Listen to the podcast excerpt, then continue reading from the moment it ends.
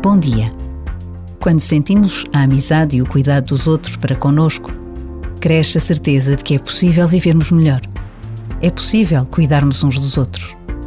Dar a mão a quem está caído, ter uma palavra de consolo a quem está triste, um abraço a quem sofre.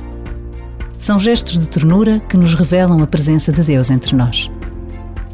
Porque são os nossos braços, as nossas palavras, as nossas mãos, o nosso olhar, as nossas decisões que levam Jesus aos outros, que o tornam próximo. Basta a pausa de um minuto para nos decidirmos a ter um gesto, a dizermos uma palavra que transforme o dia que começa.